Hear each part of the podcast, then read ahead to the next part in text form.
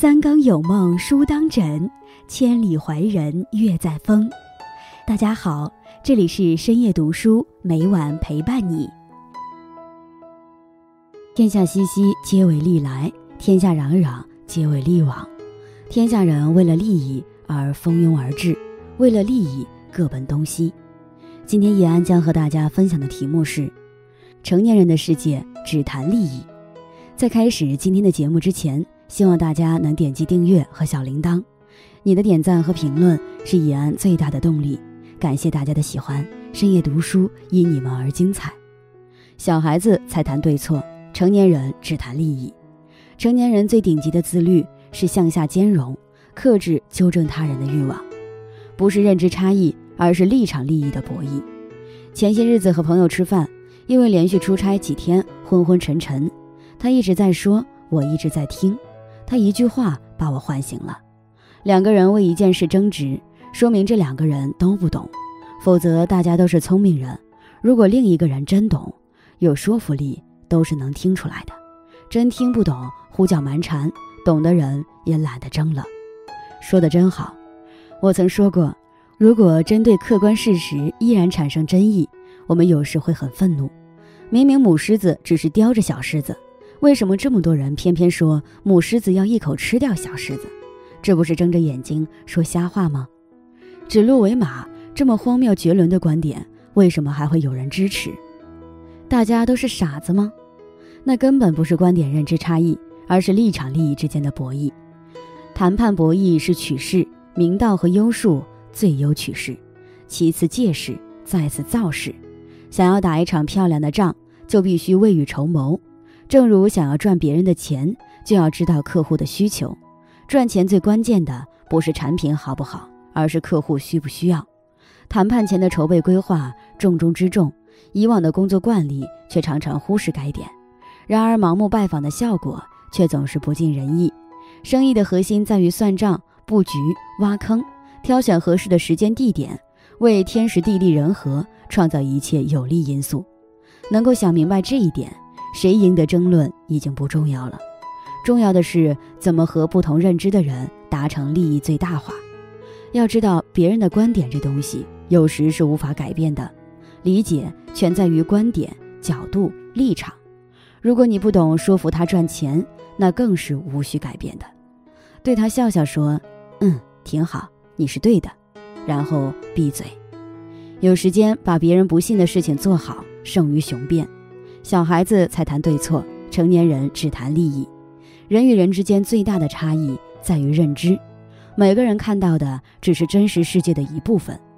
我以前经常举一个例子：今天很热，是不是事实？这不是事实。今天三十度，这才是事实。热是你的观点，事实是独立于人的判断的客观存在。当然，这也是在大多数情况下。现实世界有时复杂到。你无法判断事实，比如你看圆柱体的正面，说这是一个圆形；你看圆柱体的侧面，会说这是一个方形。你看一座山，横看成岭，侧成峰。鱼在鱼缸看到的事实，这个世界是球面的；你看到的事实不是这样。你对鱼说世界很大，远不止鱼缸那么大；鱼对你说世界很大，鱼缸才是世界大小。你们永远说服不了彼此。在你们有限的认知范围之内，都认为自己才是事实，那怎么办？从对方角度出发，对不知道对错的人不谈对错，只谈利益。有个段子说的很好：一次在飞机上，我遇到一位大妈占了我的座位儿，我说：“麻烦您挪一下，这是我的座儿。”她指着自己的座位特别横：“你坐那儿去，我和你换。”于是我对她说：“你知道吗？如果飞机炸了，我们都烧死了。”粘在这座位上了，你家人按照座位号来找尸体，把我的骨灰带回去供起来。每天你最疼爱的小孙子和儿子女儿对我磕头，你开心吗？然后大妈一言不发地坐了回去。站在观众的角度，你不需要去纠正大妈占了你的座位，反倒是你越纠正越有理说不清。别人看到的更可能是你不尊老爱幼，不懂通融，你百口莫辩，不谈对错，只谈利益。不反驳助长情绪，只默默保留证据。不在人群围观处和情绪冲动处，对方产生争执欲望，因为肯定是你最后吃亏。小孩子才谈对错，成年人只谈利益。成年人最顶级的自律是纠正、克制他人的欲望。你认为自己是对的，不必说服别人赞同。很多人已经知道，英文里有个单词 “interesting”，在口语表达时指的不是有趣，而是“哦，你原来是这么看的”。这个多姿多彩的世界啊！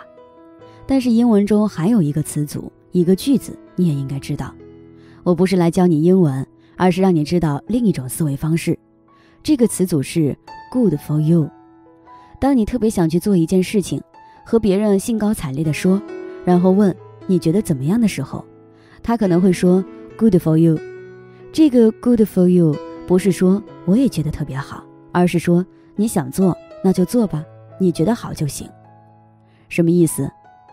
意思是我觉得怎样不重要，你觉得怎样最重要，因为这是你的行为、你的结果、你的受益、你的代价，这都是你的，你要为此负责。我祝福你。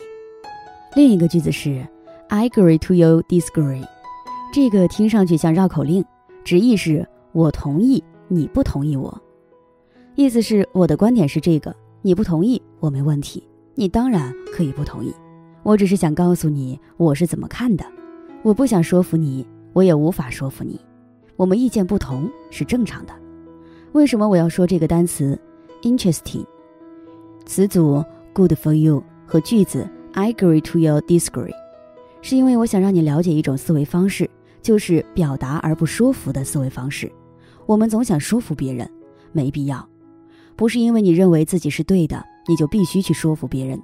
别人承担自己行为的后果，所以他有权决定自己的看法。你表达，但你不说服。以后表达完他不接受，你可以说：“Interesting, good for you. I agree to your disagree。”最后的话，无论是朋友、工作还是恋爱，如果你感到对方特别契合、沟通愉悦，甚至时时令你灵光乍现，你知道这说明什么吗？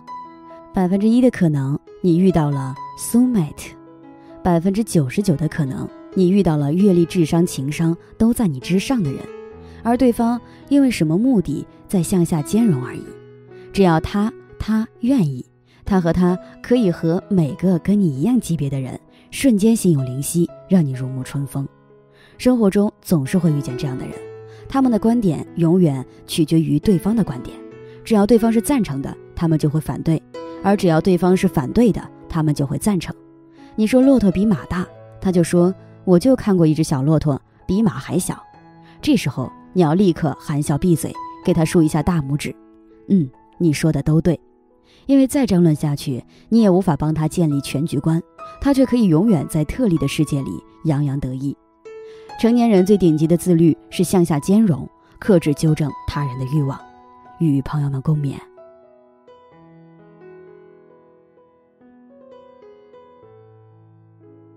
今天分享到这里，如果你也喜欢这篇文章，并且让你深有感触，希望你能分享给身边的人，让我们一起在阅读中成为更好的自己。最后，在 YouTube 和 Facebook 上都能找到深夜读书哦，也期待与你的互动。感谢你的收看，我们下期再见。